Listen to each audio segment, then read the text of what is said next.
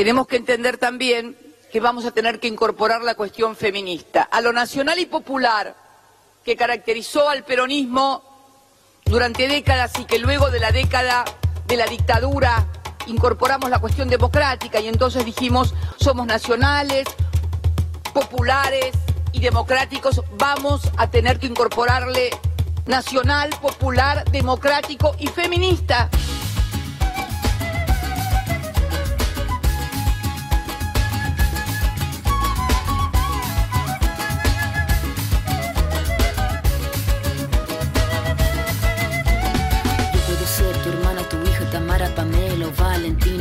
Ser tu gran amiga, incluso tu compañera de vida. Yo puedo ser tu gran aliada, la que aconseja y la que apaña. Yo puedo ser cualquiera de todas, depende de cómo tú me apodas. Pero no voy a ser la que obedece porque mi cuerpo me pertenece. Yo decido de mi tiempo, como quiero y dónde quiero.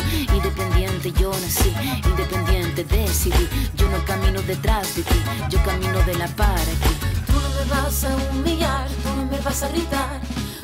Vas a someter, tú no me vas a golpear, tú no me vas a denigrar, tú no me vas a obligar, tú no me vas a silenciar, tú no me vas a callar. No sumisa ni obediente, mujer fuerte, insurgente, independiente y valiente, romper la cadena de lo indiferente, no pasiva ni oprimida, mujer linda que das vida, emancipada en autonomía, antipatriarca y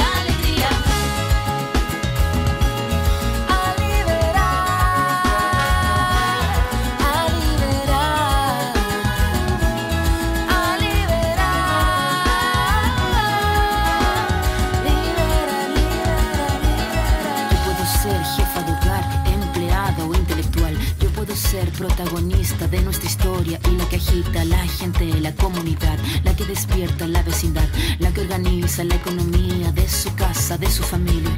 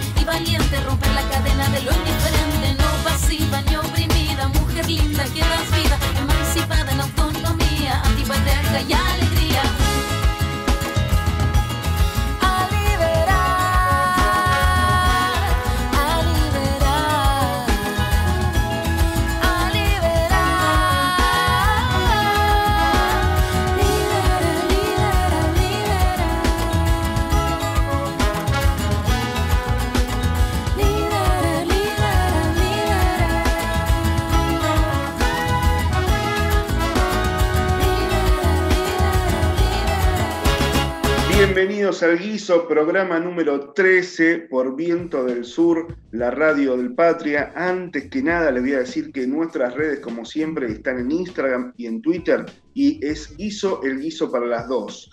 Hoy, con mis compañeros, tenemos una horita por delante. Muy, buenas tardes, Roby Villarruel. Muy buenas tardes, Florencia. Muy buenas tardes, Florencia Gutiérrez. ¿Cómo están? Hola, Leo. ¿Cómo va?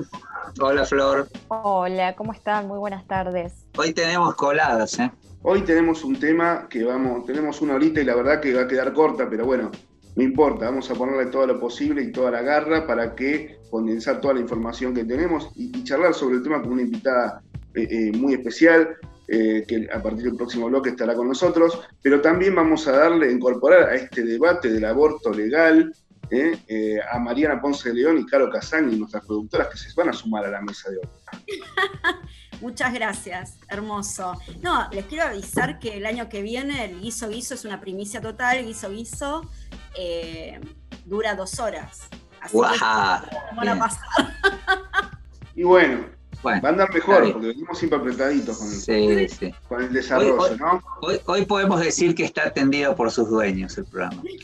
claro, por supuesto. Por supuesto. ¿Cuántas, expectativas que tenemos esta semana eh, con, el proyecto de interrupción voluntaria del embarazo? Se espera mañana que se trate en el Congreso eh, una sesión larga. Se va a tratar proyecto de interrupción voluntaria del embarazo y los mil días. Mucha expectativa desde que se tomó el compromiso de enviar el proyecto y de que sea ley. El 2018 fue una habilitación que se hizo al debate, pero esta vez es la decisión del Poder Ejecutivo de enviar este proyecto. Si les parece, les cuento las claves de este texto que se va a estar debatiendo mañana, así abrimos después el debate. Eh, se va a tratar la eh, despenalización y legalización del aborto en las primeras 14 semanas de gestación. Más allá de ese plazo, más allá de las 14 semanas, se autoriza el procedimiento en caso de que corra riesgo la vida de la mujer o en caso de que sea alguna violación. También el texto dispone que tanto las eh, prepagas como las obras sociales y los hospitales deben garantizar la práctica de manera gratuita y tiene que estar dentro del programa médico obligatorio fija un plazo de 10 días para realizar la práctica desde que la mujer lo requiera. eso es importante, tiene 10 días. Admite la objeción de conciencia individual, pero no institucional. O sea, el médico puede abstener si se quiere hacer la práctica, pero sí lo tiene que garantizar. Y después, eh, los profesionales no se pueden negar en caso de que corra peligro la salud de la persona eh, gestante. Bueno, eso me parece que es el, mini resumen que le quería hacer del proyecto que se va a estar debatiendo mañana, para ahora sí abrir el debate entre todos. Esto de la objeción de conciencia que hablaba Flor es muy importante, es uno de los temas que siempre generaban discusión, generan discusión. Lo único que quiero agregar cortito es que la tendencia global está orientada a la despenalización y legalización de la interrupción del embarazo y que cada vez más se considera que penalizar a una mujer es desproporcionado y discriminatorio y que en los últimos 25 años más de 50 países, entre ellos Estados Unidos, Canadá, Australia, China, Sudáfrica y Uruguay, han modificado su legislación para permitir mayor acceso al aborto y a la atención posterior al aborto.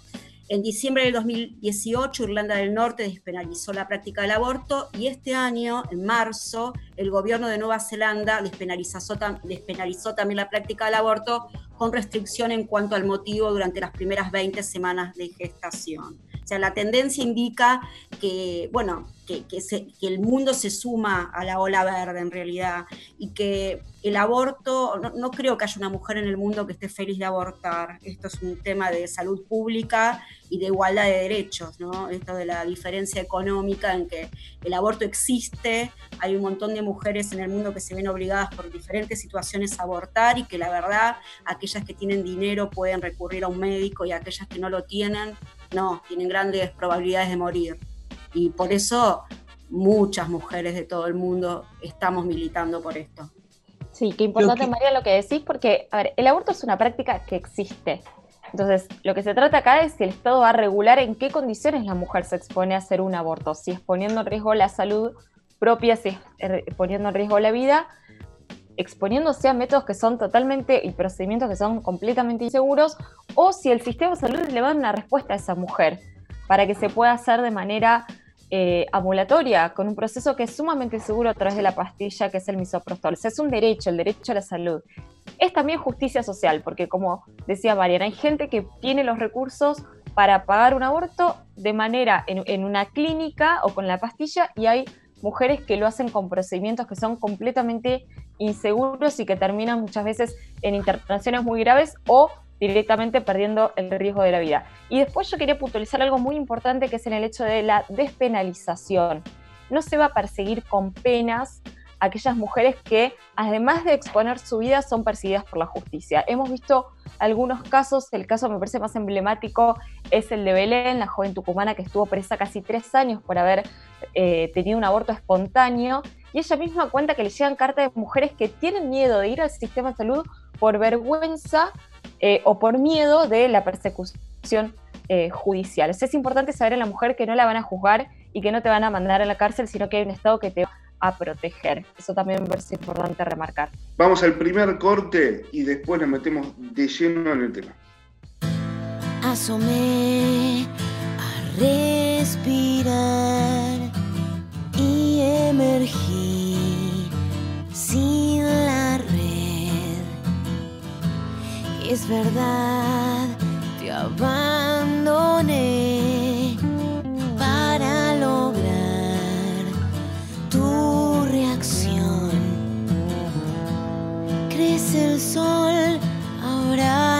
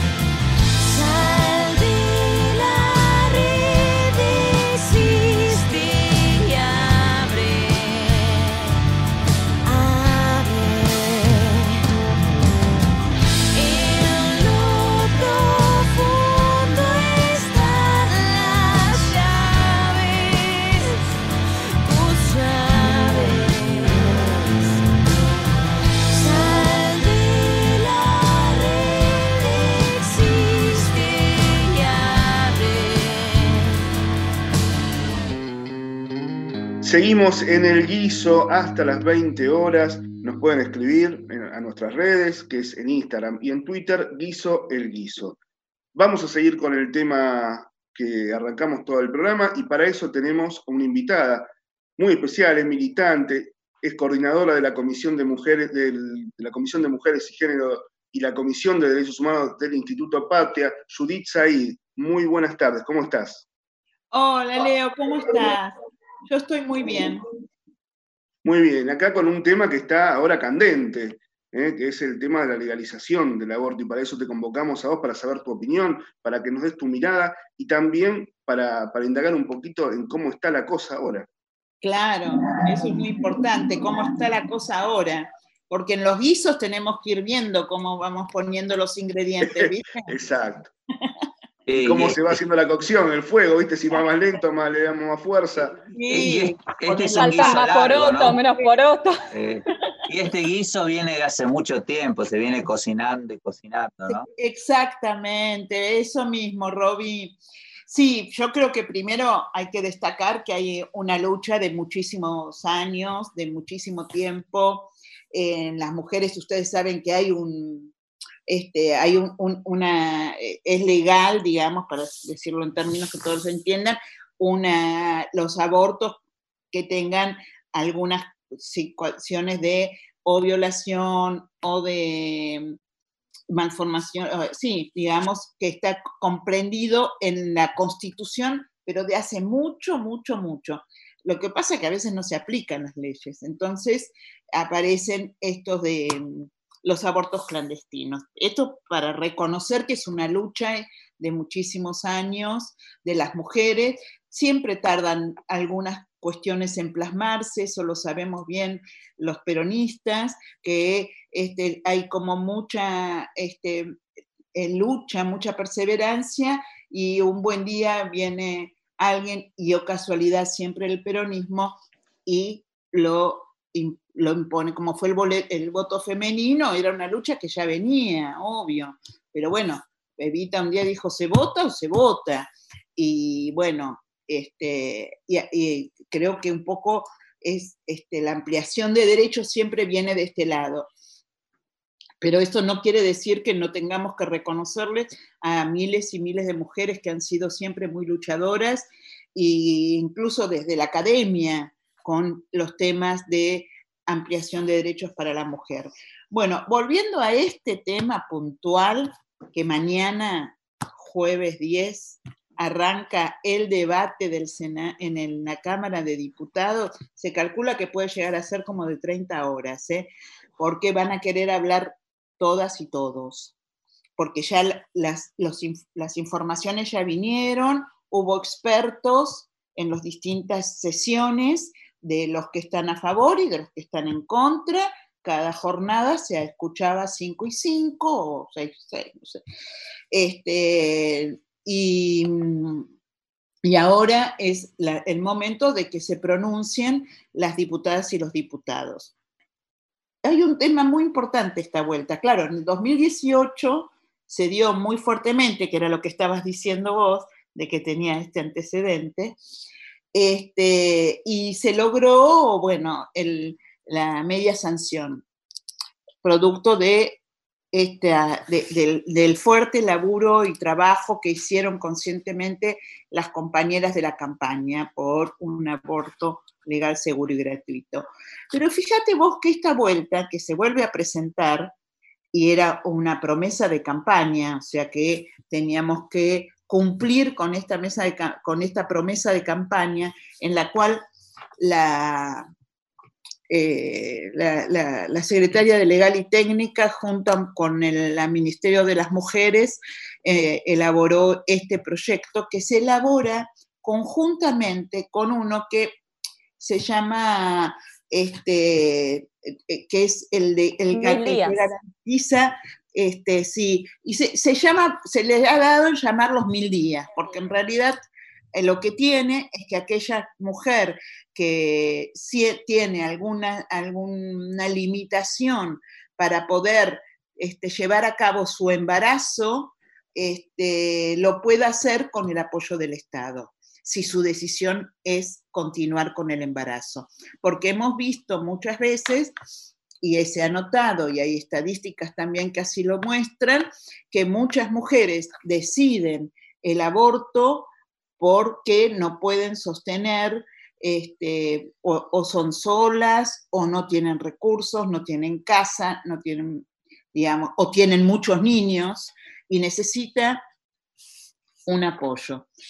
Yo creo que esta vuelta, que el proyecto se presentó por el Estado, el, gobierno lo presenta, claramente apunta a una política de salud pública y claramente apunta a, a, dejar de una vez por todas la clandestinidad, que es la que más perjudica a las mujeres. Digamos, aquella que sí o sí está decidida a interrumpir su embarazo, lo hace clandestinamente.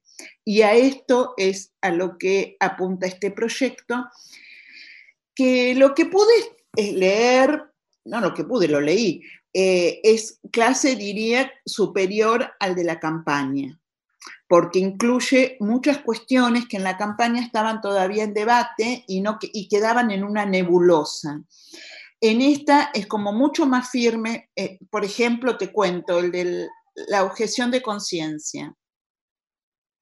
El hecho de introducir esto, que para la campaña había sido un tema muy conflictivo, acá acá claramente dice que eh, nadie está obligado a ser de- eh, en contra de sus convicciones, pero a la vez tiene que garantizar que el objetivo se cumpla.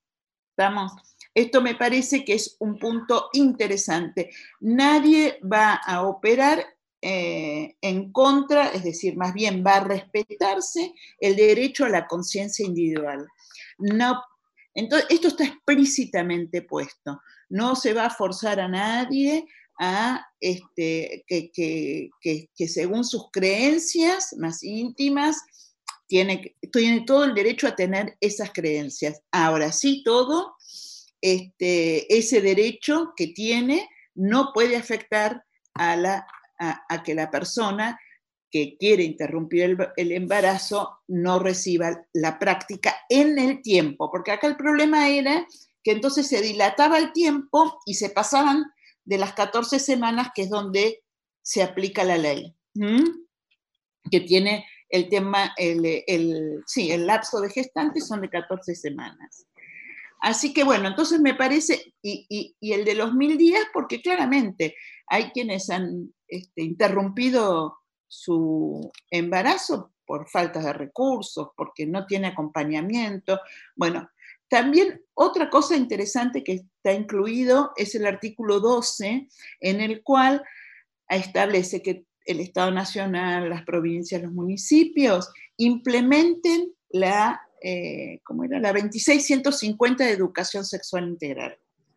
Es decir, que también es una ley que no se cumple totalmente, pero tiene que aplicarse a efecto porque siempre es la, e- e- es- esta ley fue eh, pensada como prevención a embarazos no deseados.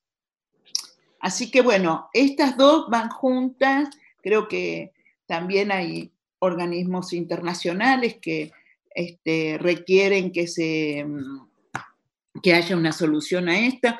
Me pareció escuchar antes que hablaban de los países en los cuales las mujeres este, eh, tienen eh, posibilidades de, de tener un- una interrupción del embarazo este, con apoyo del Estado y en esos lugares como España, Italia, Suecia, Uruguay, eh, se ha disminuido incluso el número de interrupciones de embarazo.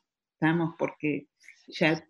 Judith, yo te quería hacer, Mm. te quería hacer una pregunta, que es, eh, hay una, más allá de que después vamos a seguir hablando sobre cómo está la situación, como preguntaba Leo, pero ¿a, a vos no te parece, o, o da la sensación a veces de que justamente eh, esa primera lucha hace unos años, eh, y, esa ley que no terminó de salir, de todas maneras se instaló tan fuertemente, dio un salto tan grande en el debate en la sociedad, que hoy parece menos, con- o sea, los conflictos son los mismos, pero parece menos conflictivo, parece haber abierto mucho más, debe haber seguro funcionado, haber funcionado como, eh, como un transmisor de esto, del tema de la salud pública, del tema de la clandestinidad. Da la sensación de que pareciera que la sociedad está un poquito más preparada. ¿A vos te parece? Ah, yo estoy de acuerdo con vos, Robin, totalmente. Yo creo que fue un generador de conciencia muy importante la ola verde. Eh, eh, como, como nos pasó tantas veces en la Claro. historia, digo, eh, eh, la, la presión o la, la manifestación pública en reclamo de derechos este, que va- se va generalizando y se va este, expandiendo, ¿no? Entonces, yo creo que sí, yo creo que hoy eh, eh, estos que te digo de los sectores que pueden estar en, desacuerdo, eh, lo tienen como una cuestión de mucho, hay varios factores, no voy a hacer yo el análisis de quienes están, no, no, me corresponde, pero quiero decir, tienen una fuerte convicción, pero ya ni siquiera es del todo religiosa, yo creo que es antiperonista, yo creo que es antipopular, eh, eh, digamos, están muy aferrados a que tenemos que, este, te- que tenemos que eh, rechazar lo que vengan de gobiernos populares que están, o sea, no miran, no miran que, que es un requisito de la CEDAW, que es- no, no miran que es este, el Comité de Derechos Económicos, Sociales y Culturales de Naciones Unidas, no miran nada de todo eso, miran de que hay un gobierno que quiere imponer eh, cosas que este, va contra sus convicciones. Entonces, yo creo que fue muy interesante el tema, la convocatoria que el- o, o- o lo que dijo la presidenta, la expresidenta, eh, Cristina Fernández de Kirchner, cuando habló de los pañuelos verdes y los pañuelos celestes, ¿no es cierto? Yo digo presidenta porque en el Patria es nuestra presidenta. Sí, sí, Claro, por supuesto. Claro. Judith, te propongo que nos sigas acompañando, pero antes vamos a una tanda y continuamos después. ¿Te parece? Dale, dale, dale.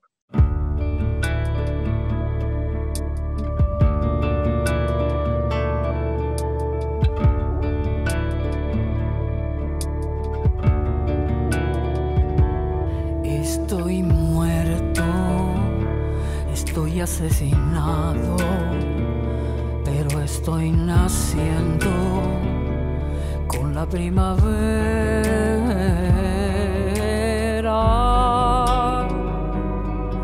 Porque ha salido el. Estoy viva en la memoria y en las voces de la gente y cada vez que me nombran vuelvo a sentir el presente. Estoy viva en las estrofas de infinitas canciones. Si te acercas a mis hijos, ahí estarán mis facciones. Estoy viva en las palabras, en la tela del pañuelo, en la historia de los pueblos que lucharon por sus sueños. Y con cada primavera es un consuelo, porque cada vez que vuelve a amanecer vuelvo a vivir. Aquí tengo una hoja, una oreja, un susurro, un pensamiento. Voy a vivir otra vez porque ha salido el sol. Yo soy cada amanecer, yo soy la luna, soy los ojos de todas las cosas que vi desde antes de la cuna. Yo soy para el olvido lo que el recuerdo es la vacuna. Soy esa lágrima y sonrisa siempre tan oportuna. Y cuando sale vuelvo a nacer como diamante. En cada día, cada vida, en cada hora y cada instante. Es que tengo tantas vidas por delante, porque cada vez que vuelve a amanecer, vuelvo a vivir. Aquí tengo una hoja, una oreja, un susurro, un pensamiento. Voy a vivir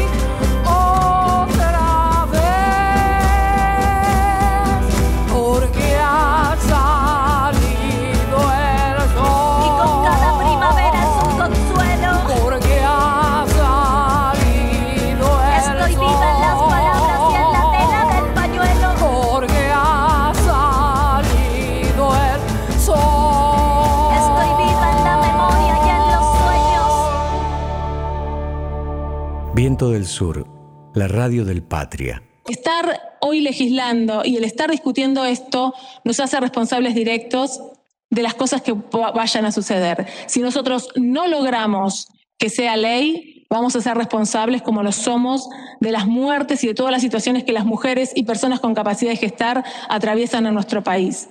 Y si logramos que sea ley, habremos hecho una regulación, una normativa que permita que las mujeres y las personas con capacidad de gestar estén más acompañadas, estén en un marco donde la compasión, la posibilidad de ponerse en el lugar del otro, de la otra, del otro, sea una realidad. Y me parece que en ese sentido también entonces nos permite construir una sociedad más integrada, una sociedad que pueda pensarse más allá de sus propias experiencias y que pueda pensar en las experiencias y que pueda sentir las experiencias de esas mujeres que desesperadamente van a interrumpir un embarazo. Este guiso es con ustedes, con nosotros, nosotras, con todos y todas. Con los que lo cocinaron desde el primer grito de libertad y con los que lo cocinan todos los días. El guiso, todos los miércoles de 19 a 20 horas en Viento del Sur, la radio del Patria.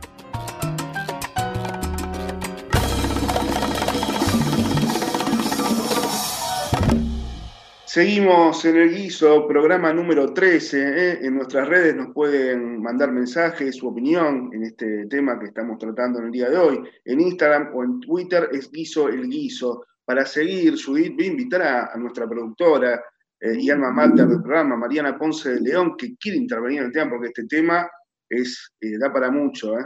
Y bueno. Fantástico, porque la quiero mucho. Yo también te quiero mucho, te quiero mucho, Judith. Eh, no, me, interesa el, perfil de Judith para aquellos y aquellas que no, la conocen. Eh, es una militante toda su vida, o sea, ella es una militante, digamos, eh, por diferentes causas, ¿no? Fuiste una militante muy importante en la década del 70 y mi pregunta tiene que ver con eso, con tu sí, con tu forma de, ver la vida, ¿no? De siempre estar involucrada en aquellos momentos históricos que te tocan vivir. ¿Cómo es esa diferencia entre estos movimientos que son diferentes? No sé, nosotros que somos de estas, de estas eh, nuevas generaciones vemos movimientos totalmente diferentes a aquellos, ¿no? En los que vos militabas, no sé, a los 25 años. Y, esto tiene la, característica también de la transversalidad que nosotros decimos, ¿no? Que, que es muy importante en estas nuevas conquistas, en estos nuevos avances y lo que es la ola verde que mencionabas recién, el pañuelo verde, el pañuelo celeste, estos movimientos actuales, ¿no? ¿Qué nos puedes decir de eso, ¿no? De la diferencia de tu militancia inicial y estas militancias.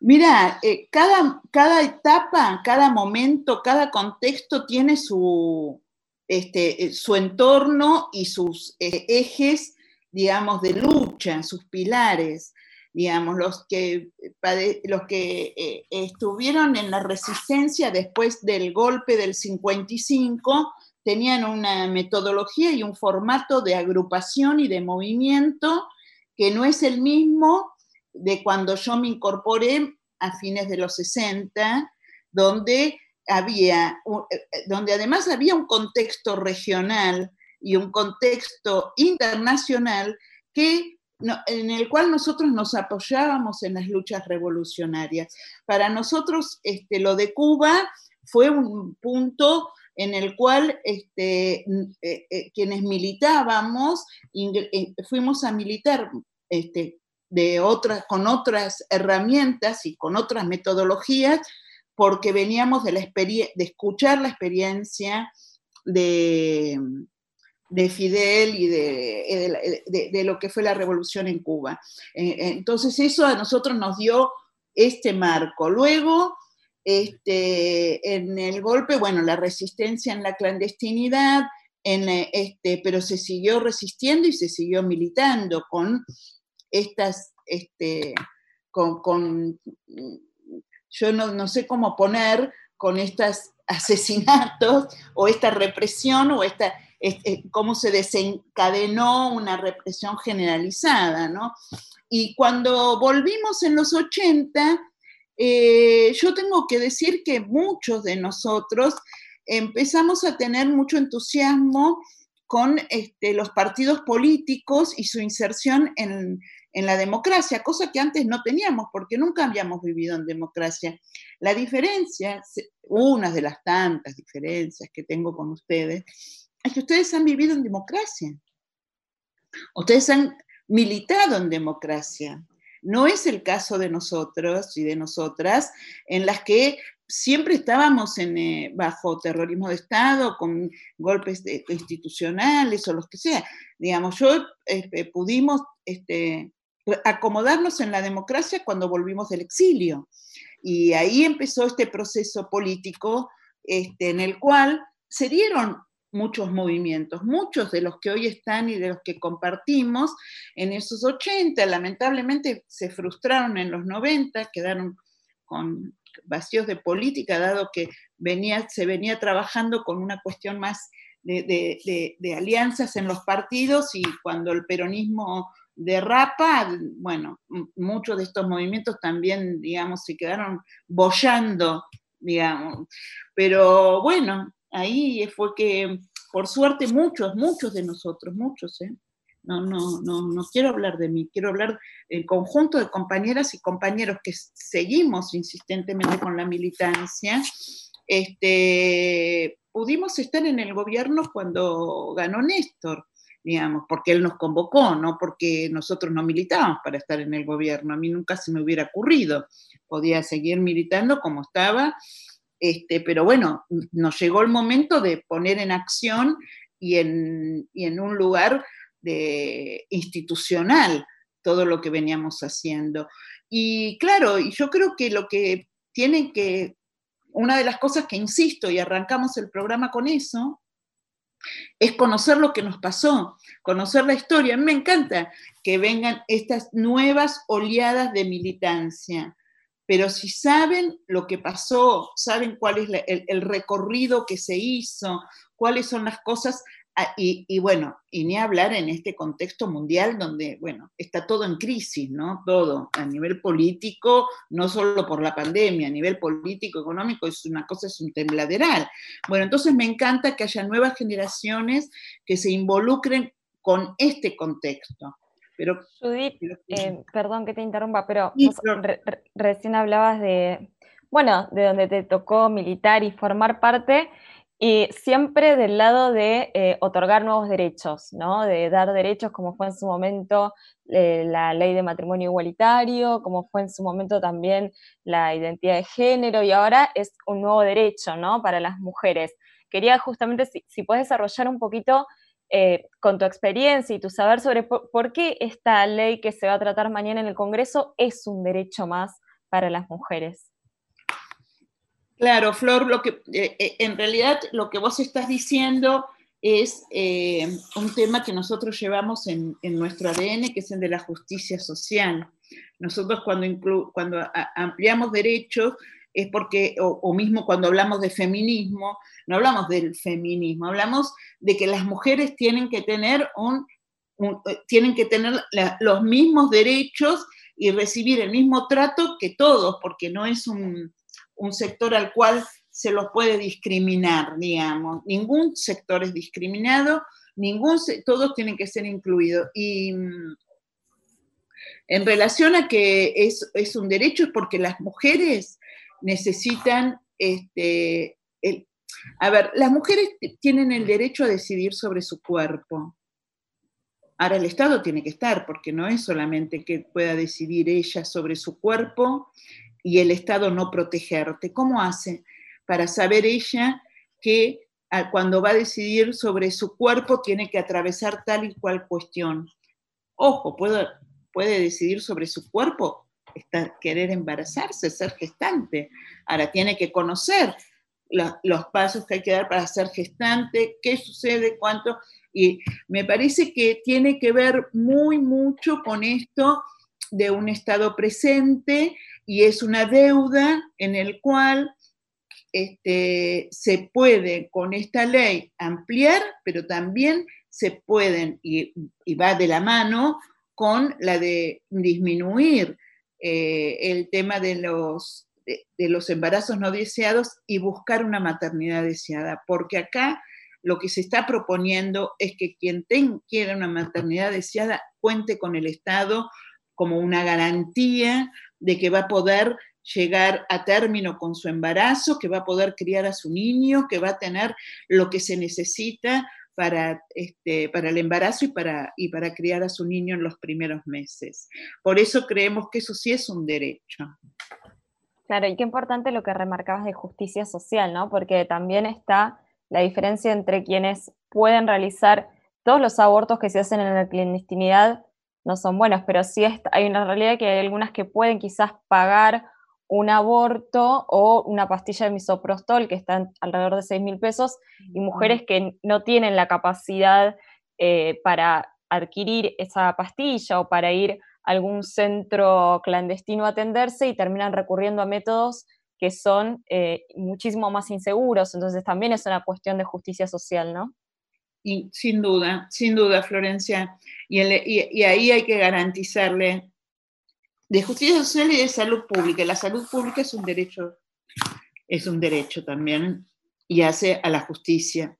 Sí, sí, porque no se trata, repito, solo que vos puedas decidir por tu cuerpo y decidís vos. Y entonces, digamos, quiero abortar, porque yo voy a decidir por mi cuerpo que no quiero seguir. ¿Y cómo hago? Entonces, me parece que este, hay lugares, en, sobre todo cuando tenemos un Estado que está pensando en el conjunto, ¿no? Cuando está pensando en algunos pocos, ¿no? Entonces, por eso me parece que, que, mm, que, pueda cumplir, que pueda ser ley, que pueda ser ley que no sabemos, eh, no sabemos el 10-11 y no sabemos después en el Senado, que pueda ser ley es una deuda que tiene eh, el, el Estado argentino con sus mujeres.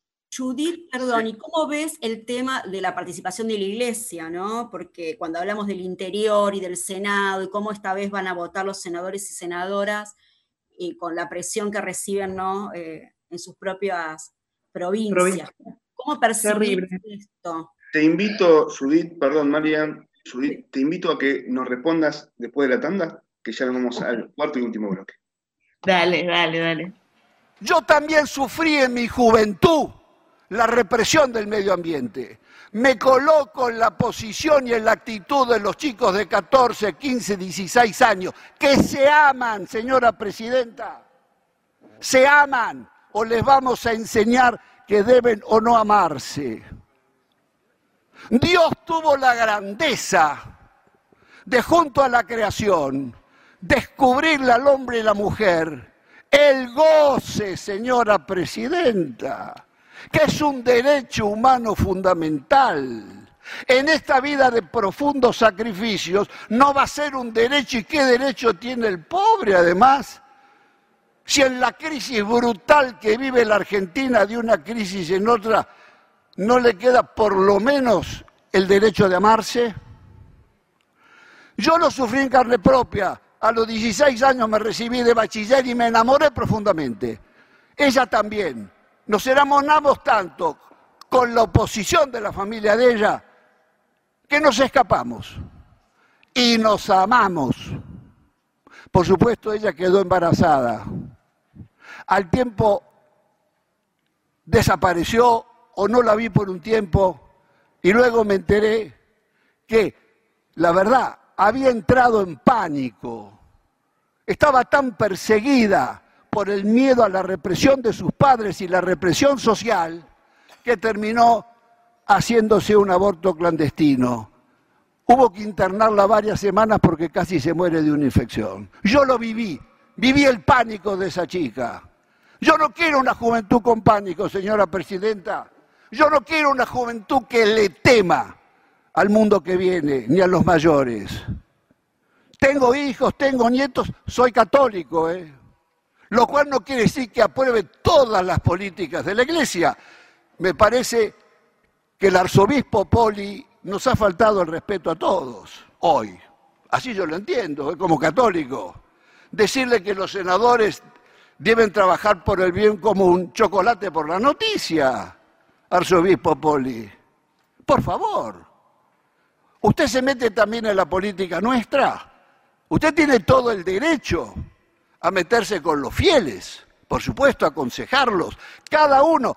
Pero yo, como senador nacional de la capital federal, que votó varias veces o se pronunció varias veces por la legalización y eh, por la legalización de la interrupción del embarazo.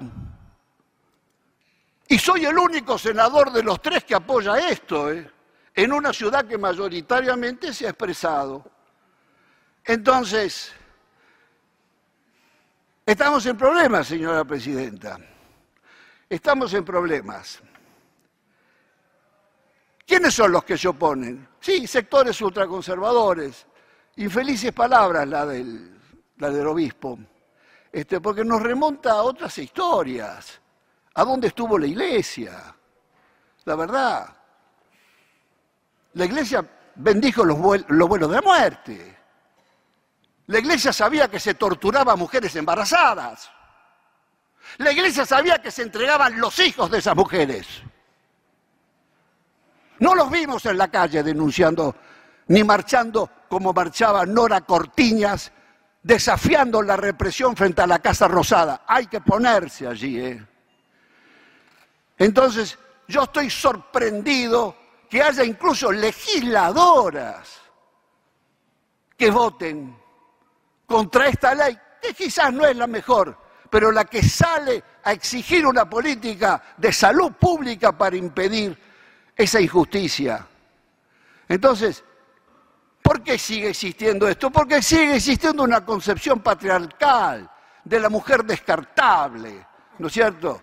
De la mujer tutelada, la mujer infantilizada, la mujer incubadora, señora presidenta.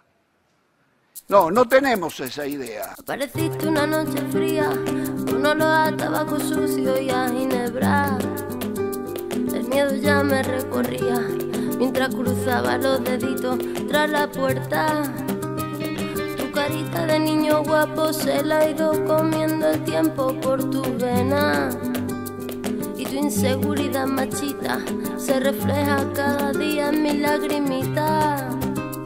Una vez más, no, por favor, que estoy cansada y no puedo con el corazón. Una vez más, no, mi amor, por favor, no grites que los niños duermen una vez más, no, favor, que estoy cansada y no puedo con el corazón. Una vez más, no, mi amor, por favor, no grites que los niños duermen.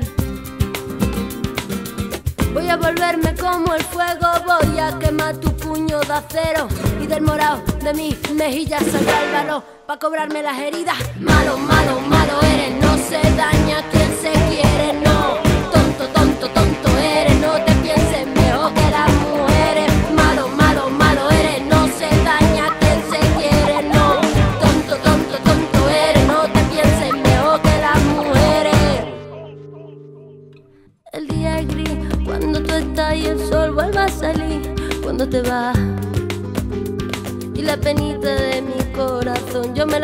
que tragar con el fogón. Mi carita de niña linda se ha ido envejeciendo en el silencio. Cada vez que me dices puta, se hace tu cerebro más pequeño. Una vez más, no, por favor, estoy cansada y no puedo con el corazón. Una vez más, no, mi amor, por favor, no grites que los niños duermen. Una vez más, no, por favor, estoy cansada y no puedo con el corazón. Una vez más, no, mi amor, por favor, no grites que los niños duermen. Voy a volverme como el fuego, voy a quemar tu puño de acero y del morado de mi mejilla saldrá el balón para cobrarme las heridas. Malo, malo, malo eres, no se daña quien se quiere, no. Tonto, tonto, tonto eres, no te pienses mejor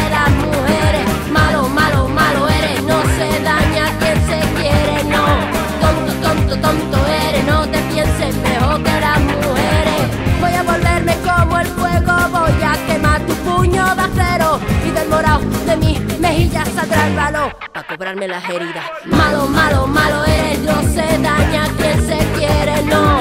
Tonto, tonto, tonto eres, no te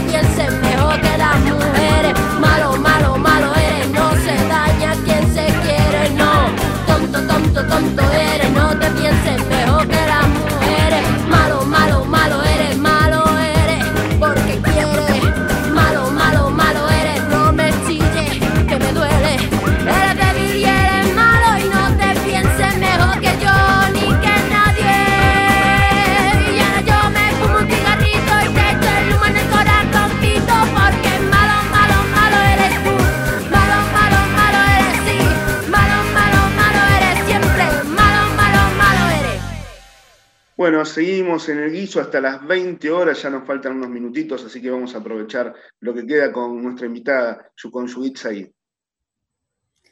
Sí, Judith, yo te preguntaba eh, antes de la tanda eh, cómo percibías esta vez eh, el rol del Senado, ¿no? A diferencia del 2018.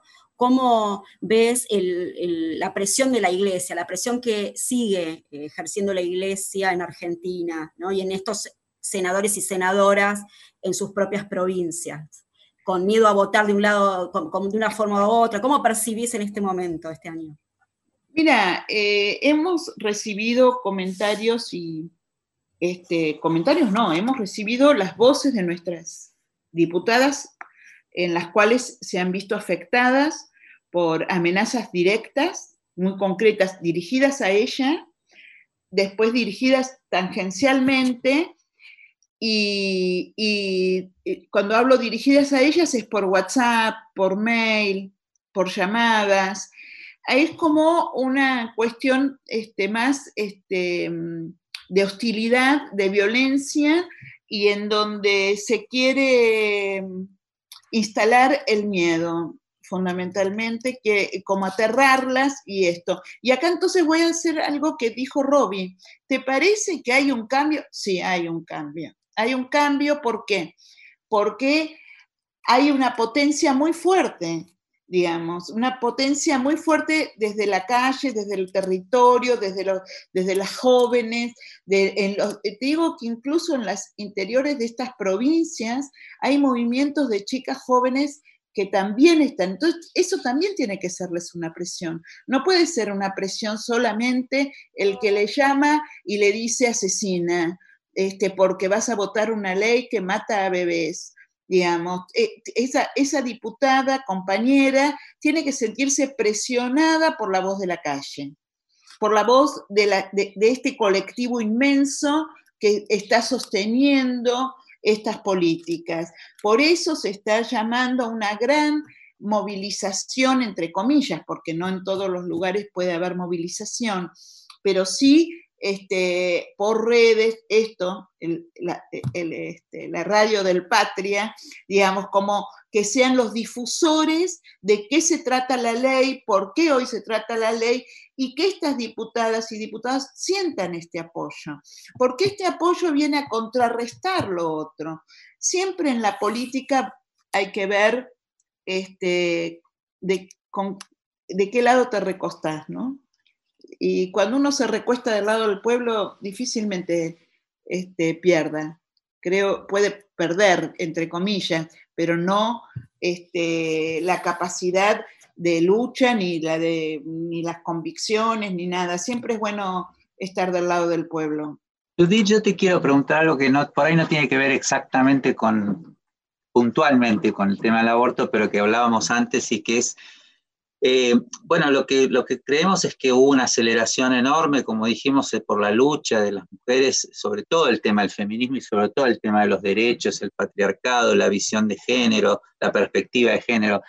Lo interesante parece ser que el gobierno peronista y más se lo toma realmente en serio y aparece la necesidad de poner esto de mirar desde la visión de género en todos los aspectos, incluso de la administración, porque sabemos que vos tenés ahí un, algo interesante que es, que es una, una, cierta participación en temas de la FIP, en una, en un área que se creó. Y es interesante ver cómo ahí también podés meter a partir de dónde este tema de las desigualdades que sufren las mujeres, ¿no? Totalmente, Roby. Yo te digo, a ver, eh, yo celebro que este gobierno lo tome, pero celebro porque en realidad tiene que ver con incluir a, más de la mitad de la población, que eso somos las mujeres, en realidad.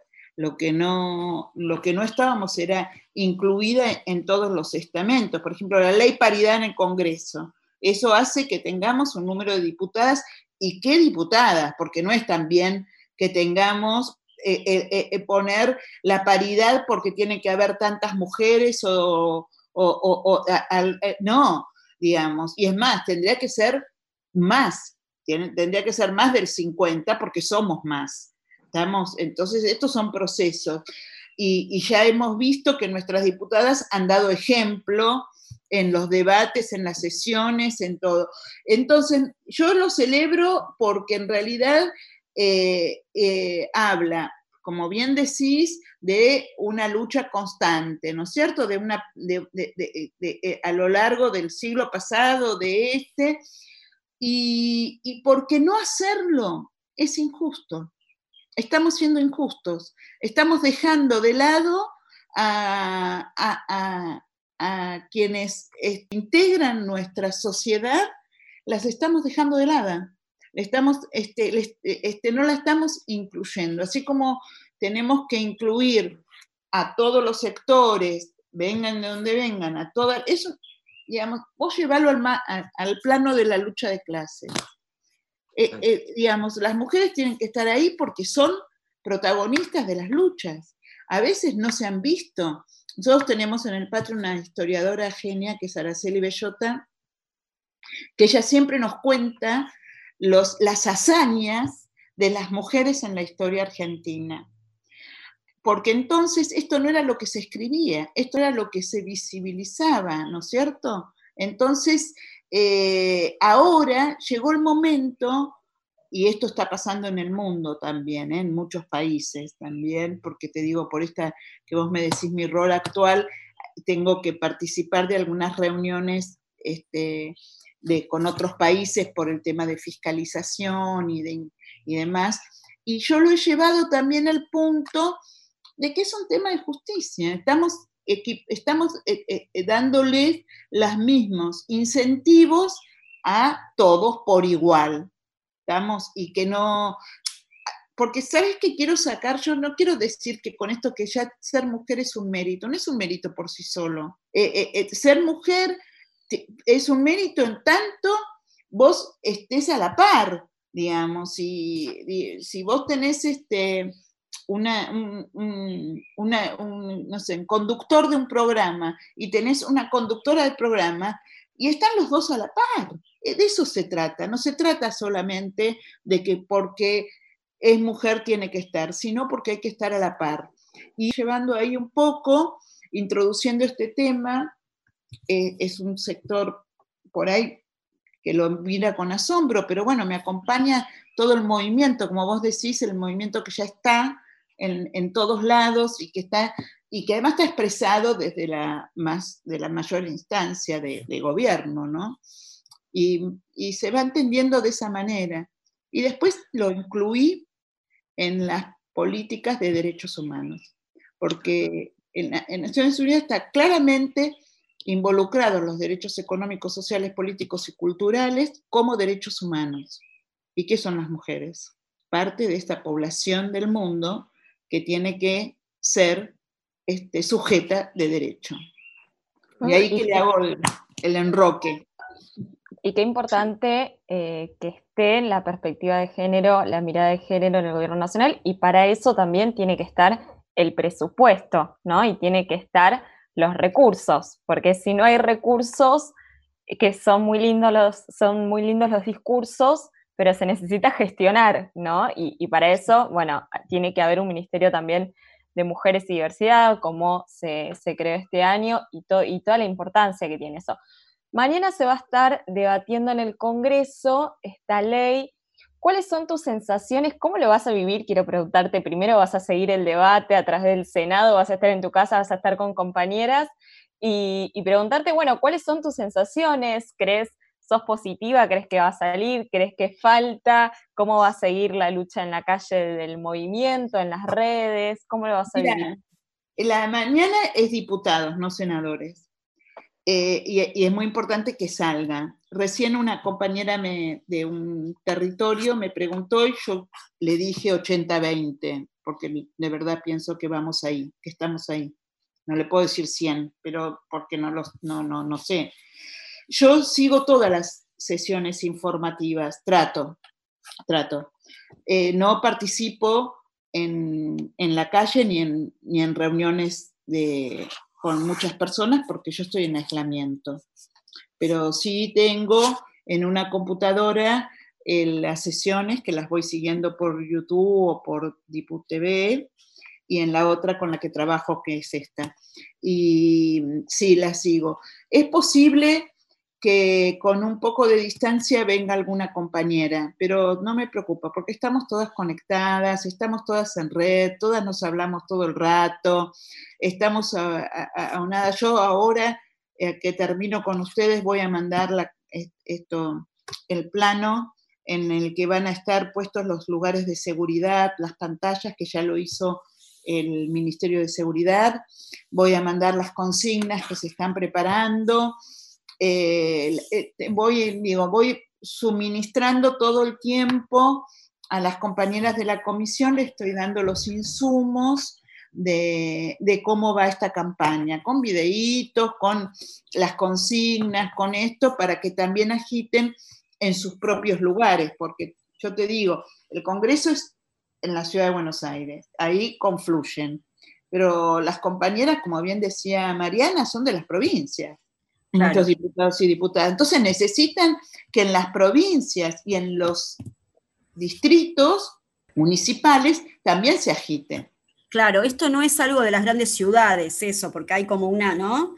Esto es una... se, va, se va seguramente a movilizar en cada plaza, en, cada distrito, cada región del país y recordemos siempre que se puede hacer en lo posible con distanciamiento social, tomando las precauciones, pero la importancia de la manifestación ¿no? de, a favor de, este Hay muchos proyectos de pintadas de mural. Eso es, un, es una estrategia comunicacional muy buena, porque no, digo, dure lo que dure, el que pasa por ahí, si es bien céntrico en un pueblo. Judith, esperemos que la, próxima vez, ya nos estamos yendo, que la próxima vez hablemos ya con la ley aprobada. Que sea ley. sea ley. Sea ley.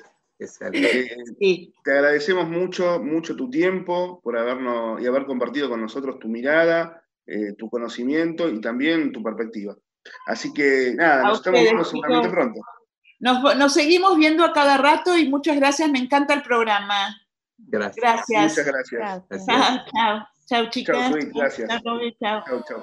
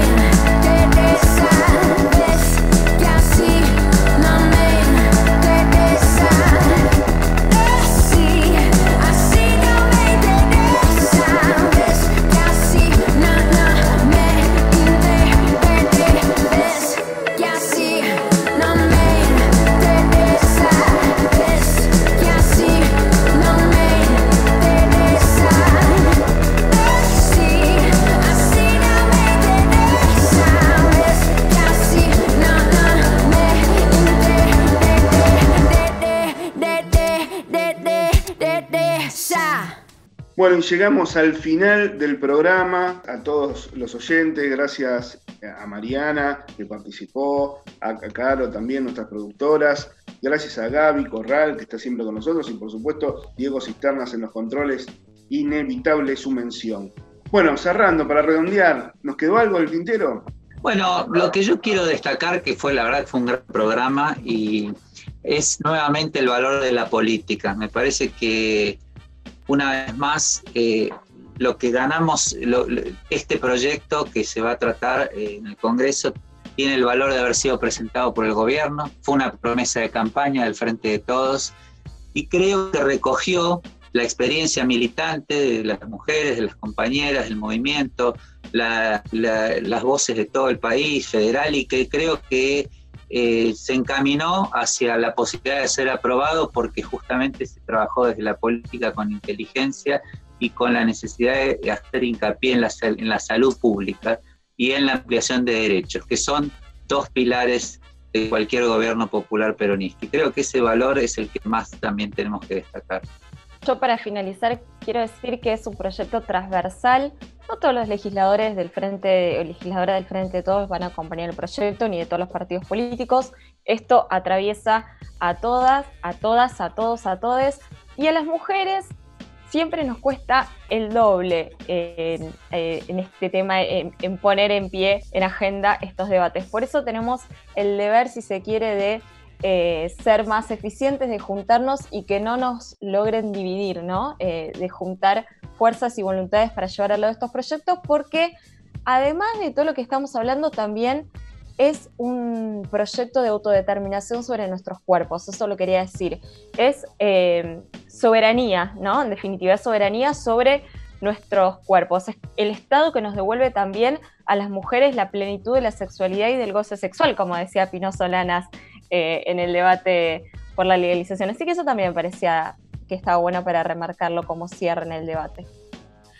Y yo quería decir algo muy cortito, porque ya, ya estamos pasados de tiempo, que es que mm, eh, es muy emocionante, también va a haber mucha emoción mañana, eh, ahí en, el Congreso y en las calles también, y en el país, en todas las compañeras que van a estar en las calles, porque todas tenemos historias de vecinas, de madres, de abuelas que abortaron y que era en silencio total, absoluto. Me parece que ese silencio, esas voces silenciadas, bueno, que esto es también por ellas, digamos, por los sufrimientos que, ellas pasaron y que ese silencio no, con estas generaciones no, no existe más. ya no sería posible e-, eso es lo que quería agregar. Bueno, entonces. Claro, claro, claro, claro, por favor, no puedo Sí, perdón, perdón, ahí el último orejón del tarro. No, habiendo escuchado a, Judith, habiendo escuchado a Mariana, a Flor, a Robbie, a Leo, a todos, eh, que este es, como decía, un, un debate tan transversal, ¿no? Eh, me interesa que retomemos una de las cosas que dijo Judith, que me pareció muy importante, y es la historización de los movimientos feministas y la situacionalidad, digo, ¿no? Este feminismo situado que entiende a las diversidades de, nuestra América, ¿no? Y que no, no es homogeneizador, ¿no? Eh, y que entiende las diferentes realidades sociales que nos atraviesan a los colectivos de, las minorías, de las mujeres, eh, y que me parece que eh, la interrupción voluntaria y legal del embarazo va en esa línea justamente, ¿no? A poder saldar, digamos, esas, deudas, esas diferencias sociales que nos atraviesan eh, y que si no tenemos un Estado, digamos, que nos ampare y nos acompañe y que nos garantice nuestros derechos, no tenemos nada y estamos desprotegidas. Así que es muy importante destacar esa lucha, que es una lucha histórica y nosotras, digamos, como, como sujeto, como sujetas históricas eh, en esta lucha, nos corresponde hoy justamente esta lucha particular, pero digo que las aristas de estos movimientos, de este movimiento feminista que, nosotras eh, participamos y vamos construyendo, empezaron desde mucho antes, ¿no? Desde, desde, las lanceras negras de Artigas, desde Encarnación, desde Vita, desde Cristina, eh, que son la representación y la síntesis, ¿no? Pero por detrás muchas mujeres invisibilizadas, ¿no? Que comentaba también Judith, eh, y que bueno, eh, en el día de hoy la, lucha particular me parece que, está acá y que va a seguir porque hay muchas cosas todavía por cambiar para que efectivamente sea, sea un proyecto con justicia social. Y va, a ser una victoria también para ellas, ¿no, Caron? De que sea positivo, va a ser una victoria para ellas. me hiciste acordar una de las frases que escuché en una de las intervenciones que se hicieron en el Congreso, que me parece que es también muy linda, que es, es transformar tanta lucha y también tanto dolor de las mujeres en un derecho, ¿no? Y esperemos que ese derecho se garantice. Hasta aquí entonces hicimos el guiso, contundentes conclusiones y nos veremos la semana que viene, compañeros. Que tengan todos ustedes muy buenas tardes.